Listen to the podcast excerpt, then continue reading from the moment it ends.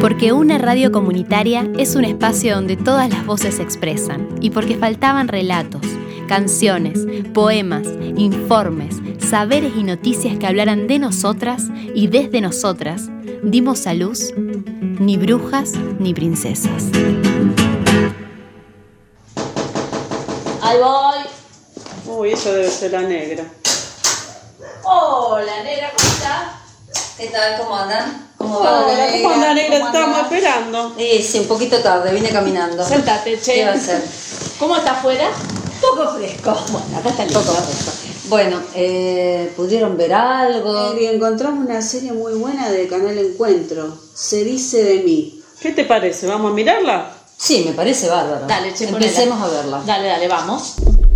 Hoy podemos hablar de nuestros derechos, los que son ley y los que aún quedan por conquistar.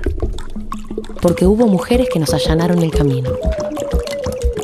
Las mujeres siempre fueron bien recibidas en los sets de filmación, para actuar o trabajar como maquilladoras o vestuaristas. Pero con la dirección no pasó lo mismo. Sin embargo, cuando el cine recién nacía, las argentinas María de Celestini y Emilia Saleni no solo filmaban sus propias películas, sino que además Saleni fundó la primera Academia Cinematográfica Argentina en 1917. Muchos años después, surgía un ícono de la dirección femenina en nuestro país, María Luisa Bemberg. Momentos, Camila, Señora de Nadie, Miss Mary, yo la peor de todas, y de eso no se habla. María Luisa Bemberg se destacó por narrar historias sobre mujeres que se atrevieron a romper con los límites impuestos por el matrimonio, la familia, el Estado y la Iglesia. Por medio de sus personajes y una mirada crítica, María Luisa hizo del cine una herramienta para denunciar las injusticias vividas por las mujeres. Es hora de que las mujeres nos atrevamos a atrevernos. María Luisa Bemberg. Mujeres, muchas veces olvidadas, que allanaron el camino para nuestras realizadoras de hoy. Bárbaro, che. La verdad que no sabía que María Luisa Bemberg empezó su carrera en el cine ya siendo abuela. ¿Ustedes sabían? No, la verdad que no para nada. ¿Se acuerdan de Camila? Uh, la sí. verdad que abordó un tema controvertido como la relación entre un cura y una mujer en, el- en la época de Rosa, el gobierno de Rosa. Y en Yo la peor de todas, viste que ella hace la historia de Sor Juana Inés de la Cruz y pone justo en tensión este tema de la mujer en medio de una sociedad patriarcal en la época colonial. Y esa mujer tiene que elegir entre el convento y la única tenía de mí.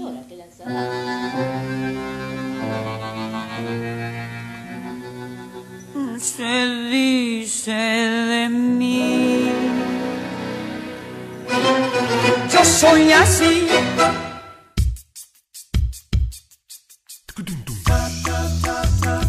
El mundo, un mundo. Mi mundo, tu mundo, mi mundo. Un nuevo mundo hecho con todas las voces. Hola, soy Ariadna Solís, soy de Rosario, Santa Fe y soy productora de cine y televisión. Hola, soy Carolina Medina, soy productora audiovisual y docente en la carrera de cine. He producido distintas obras audiovisuales en formatos de corto, largo y series. Durante el 2018 produje la serie web feminista Quien Pudiera, junto a mis socias y amigas Josefina Baridón y Morena Pardo. No voy a morir, no voy a perder el tiempo. A mí siempre me, interesó lo social y pienso que desde el cine y desde la televisión se pueden decir un montón de cosas y que depende un montón de nosotros qué es lo que se diga y la veracidad de las cosas que se dicen y con qué propósitos. Siempre hubo pocas mujeres en el campo de, del cine y la televisión, hasta hace un par de años atrás, donde las mujeres empezaron a ocupar cargos jerárquicos dentro de, de las producciones de cine y televisión y empezaron a, como a mostrarse. Lamentablemente muchas veces lo que ocurre es que hasta que no te valida un hombre eh, dentro del sector no, no podés como ingresar a hacer carrera. En sí nosotras normalmente arrancamos siendo meritorias, después asistentes, hasta que puedas llegar a la jefatura de área que es de tu interés.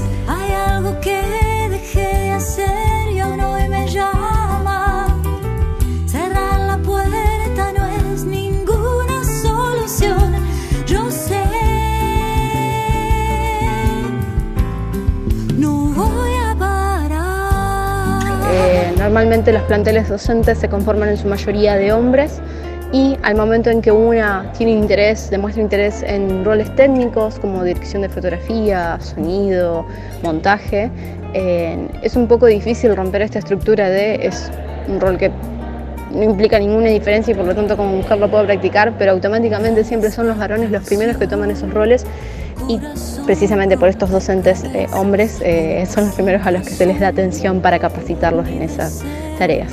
Nos encontramos en, una lucha eh, fuerte y también tratando de hablarlo con nuestros compañeros de trabajo para que puedan ir viendo cuáles son esas accionares que molestan, que son incómodos o que no deben suceder más para que nosotras podamos trabajar y desarrollarnos libremente. Eh, hay muchas eh, cuestiones para resolver, pero también hay muchas mujeres trabajando por ello. Yo sé, voy a parar.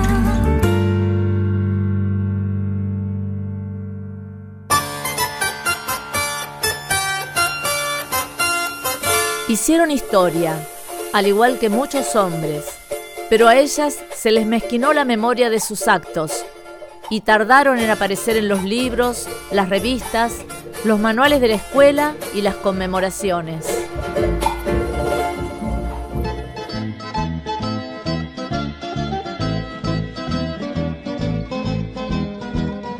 ¿Quién era Emilia Saleni? Los estudios sobre la historia del cine argentino registran poco de la vida de la persona considerada hasta donde sabemos hoy, no solo la primera mujer cineasta, sino también la primera profesora de actores de cine de América del Sur. Su historia se pierde como en una nebulosa de datos confusos. Emilia pertenecía a la comunidad italiana, que gradual y sostenidamente crecía en la Argentina desde principios del siglo XX. ¿Era Emilia porteña, hija de italianos o sobrina de italianos? ¿O había nacido en Italia? ¿Cuál era su verdadero apellido? ¿Cuál era su verdadera fecha de nacimiento? ¿Habría nacido en 1891 en Buenos Aires? ¿O era italiana y había llegado a Buenos Aires ya con oficio de actriz? ¿Habría sido una italiana de apellido originalmente Salegni? ¿Era solo su madre, Victoria Pieri, la italiana? ¿Habría sido Victoria la que desembarcó primero y luego mandó llamar a su hija? ¿O habría Victoria parido a Emilia en Buenos Aires? ¿Se habría casado en Italia o en Buenos Aires? De lo que sí no tenemos duda es que Emilia pertenecía a una colectividad que crecía en los tiempos de entre siglos mucho más que la población local y que marcaba el paso de Buenos Aires hacia la modernidad industrial. Desde campesinos hasta ingenieros, desde zapateros hasta coristas, y cómo olvidarlo, desde anarquistas hasta comunistas, los italianos llegaron junto a otros europeos a Buenos Aires y se desperdigaban por el interior del país a Farel América. El comercio y las industrias dependían en gran parte de esta ola de inmigrantes y el cine no fue una excepción. Los datos de Emilia como realizadora son escasos y tan confusos como los de sus datos biográficos. Entre 1917 y 1919 dirigió varias películas, La Niña del Bosque, Paseo Trágico, El Pañuelo de Clarita y tal vez Delfina, aunque el anuncio no deja en claro si fue realizada por Emilia o por sus alumnos de cine. De todas, solo sobrevive El Pañuelo de Clarita, un relato en el que una niña protagoniza el único gesto, un gesto inocente de caridad infantil que posibilita la resolución feliz del drama de un inmigrante italiano. Son las niñas y mujeres del melodrama las que abren caminos para que el protagonista, venido de la pobreza de Italia y caído en la pobreza de América, emprenda su camino insertándose en esa Argentina que prometía, pero que no cumplía. Esta pequeña semblanza es un intento, minúsculo pero apasionado, de rescatar a Emilia de los olvidos de una memoria que ha sido demasiado injusta con las mujeres.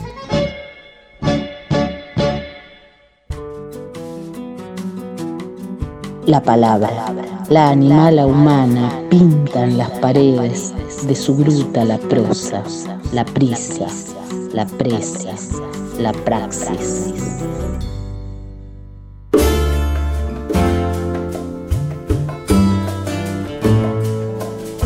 La Habana, 1910. Escalerita al hombro anda el farolero. Con su larga pértiga enciende las mechas para que pueda la gente caminar sin tropiezos por las calles de La Habana. En bicicleta anda el mensajero. Lleva rollos de películas bajo el brazo, de un cine al otro, para que pueda la gente caminar sin tropiezos por otros mundos y otros tiempos y flotar en el alto cielo junto a una muchacha sentada en una estrella. Dos salas tiene esta ciudad consagradas a la mayor maravilla de la vida moderna. Las dos ofrecen las mismas películas. Cuando el mensajero se demora con los rollos, el pianista entretiene a la concurrencia con valses y danzones, o el acomodador recita selectos fragmentos de Don Juan Tenorio. Pero el público se come las uñas esperando que en la oscuridad resplandezca la mujer fatal con sus ojeras de dormitorio, o galopen los caballeros de cota de malla a paso de epilepsia rumbo al castillo envuelto en niebla. El cine roba al público del circo. Ya no hace cola la multitud por ver al bigotudo domador de leones, ni a la bella Geraldine envainada en lentejuelas, refulgiendo de pie sobre el percherón de ancas enormes. También los titiriteros abandonan La Habana y se van a deambular por playas y pueblos, y huyen los gitanos que leen la aventura, el oso melancólico que baila el son del pandero, el chivo que da vueltas sobre el taburete, y los escuálidos saltimbanquis vestidos de ajedrez. Todos ellos se van de La Habana porque la gente ya no les arroja monedas por admiración, sino por lástima. No hay quien pueda contra el cine. El cine es más milagroso que el agua de Lourdes.